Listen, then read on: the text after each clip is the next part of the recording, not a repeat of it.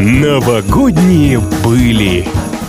Всех с наступившим 2022 С вами Илья Андреев. Предлагаю в первые дни Нового года совершить небольшое путешествие в прошлое и вспомнить, какими событиями в свое время отметился 2011. Именно в 2011-м родился 7-миллиардный житель планеты. Данные о том, где именно разнятся. Одни говорят в России, другие в Индии. Но если верить экспертам, то выяснить это практически нереально. Ведь на Земле каждую минуту рождается в среднем 260 детей. Организация Объединенных Наций приняла решение считать 7-миллиардным человеком на Земле родившуюся на Филиппинах Даницу Мэй Камачо.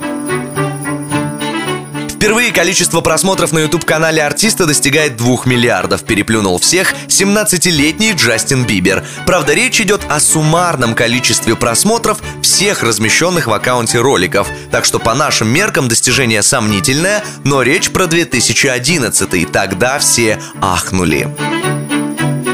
В апреле на экраны выходит первый эпизод многосерийника, о котором будут говорить много и долго. Имя ему «Игра престолов».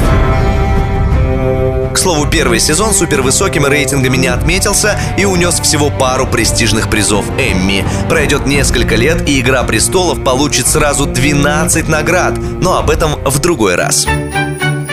Еще один значимый дебют 2011-го состоялся в музыкальном мире. В свет выходит первый студийный альбом британца, которому предстоит стать одним из самых успешных поп-исполнителей современности. Зовут его Эд Ширан, хотя наверняка есть кто-то, кто говорит просто «рыжий красавчик».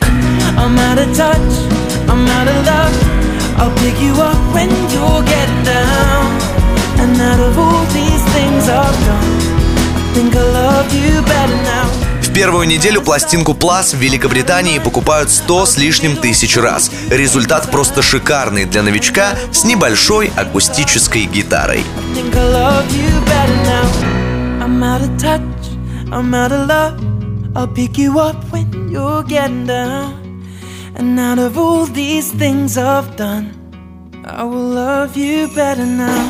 Новогодние были.